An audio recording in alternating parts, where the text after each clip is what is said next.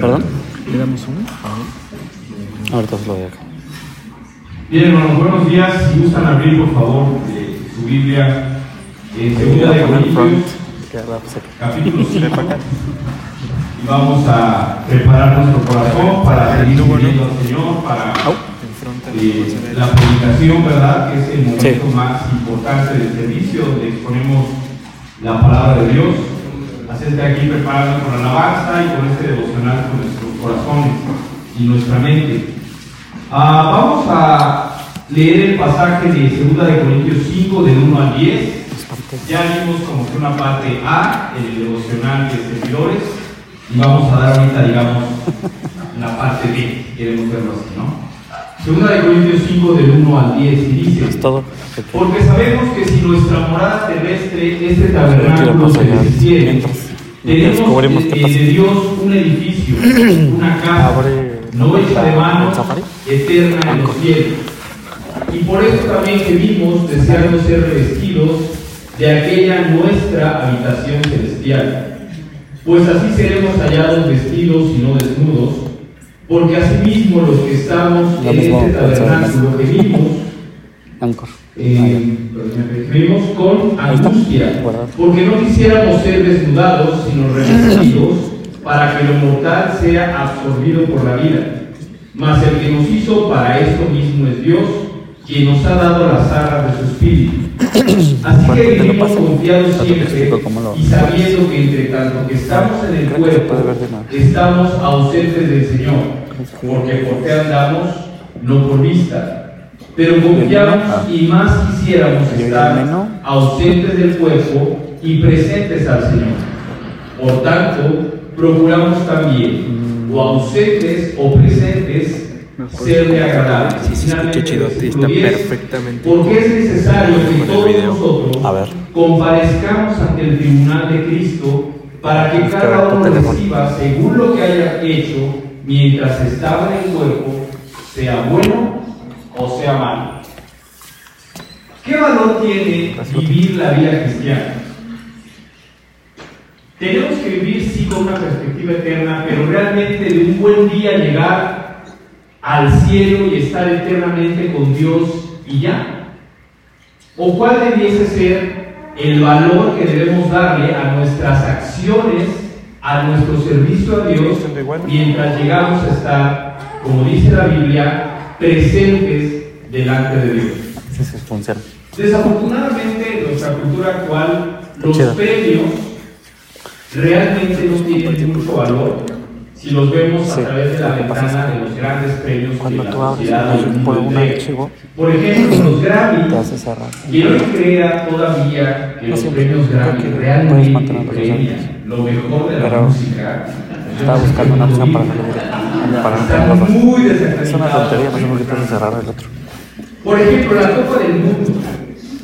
¿Quién crea que realmente Argentina fue el mejor equipo para ganarse la Copa del Mundo? Que no sé qué mundo vive. Los únicos que medianamente se salvan pues son los Oscar.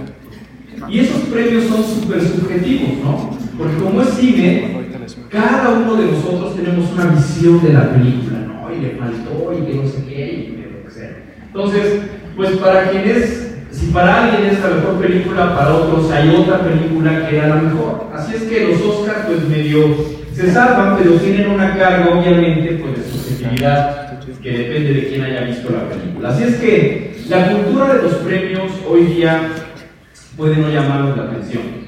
Pero en el versículo 10 dice que todos vamos a comparecer ante el tribunal de Cristo para recibir. La Biblia nos dice que tú y yo vamos a recibir algo cuando estemos delante de Dios, un premio ¿Cómo que o unos premios.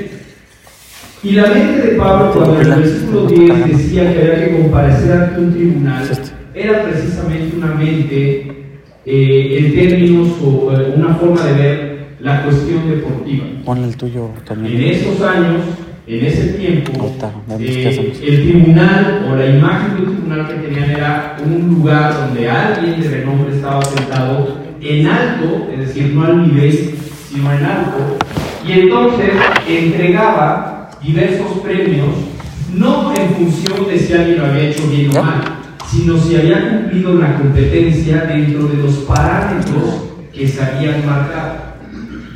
Así que cuando nosotros vemos que aquí tú y yo vamos a enfrentar el tribunal de Cristo, no Bueno, es para ser juzgados por nuestro pecado, porque el pecado ya fue juzgado en la cruz, pasado, presente y futuro.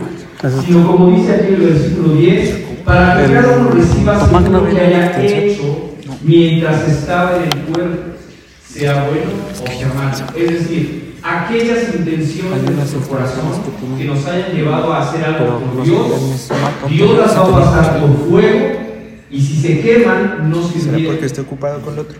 Pero si permanecen, No son creo. las que Dios va a Estás permitir. conectada a la 2.4. yo creo. Nuestra carrera, hermanos, comenzó cuando a yo nacimos en a la muerto. 2.4. En ese momento, no cuando nacimos en el vientre de nuestra madre, cuando tú y yo reconocimos nuestro pecado y nacemos de nuevo, ahí comenzó nuestra carrera cristiana. ¿Y sabes dónde va a terminar? Va a terminar en el tribunal de Cristo, donde todo lo que hayamos hecho, sea bueno o sea malo, Dios lo va a calificar para entregar premios, no para condenar a nadie, para entregar premios. La Biblia nos dice, por ejemplo, en 1 de Corintios 3, del 12 al 15, un tipo de coronas, eh, perdón, de premios, eh, si se quema o si no se quema. No, no lo busques, nada más lo voy a mencionar. Santiago 1 del 12, 1, 12 y Apocalipsis 2, 10 nos habla de la corona de vida. Primera de Pedro 5 del 1 al 4 nos habla de la corona de gloria. Segunda de Timoteo 4 del 6 al 8 nos habla de una corona de justicia. Y primera de Corintios 9, 25 al 27 nos habla de una corona audio. Yo sé que los premios para muchos no significan nada, pero estos premios Sí, son claro. dados por el No sé Hijo por. Dios para todos aquellos que hayamos hecho algo, sea bueno ¿Te conectaste o sea malo. Así es que- ¿Por ¿Qué valor tiene tu vida cristiana? Piensa en que lo que hagas, Dios lo va a premiar o lo va a aquí. Para terminar, abre por favor segunda de. Timoteo 4 del Porque- 6 al 8. Segunda de Timoteo 4 del 6 al 8.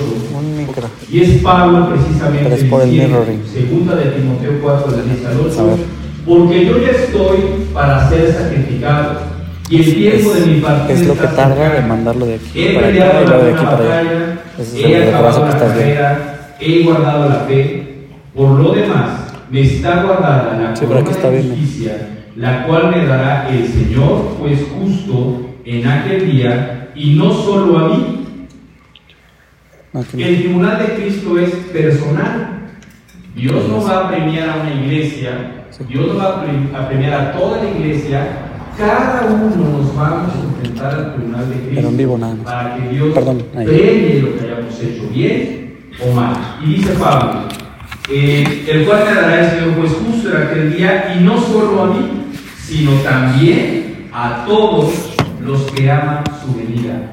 Amar la venida de Dios es comportarse de la mejor manera aquí, pensando en que Dios va a premiar nuestras acciones.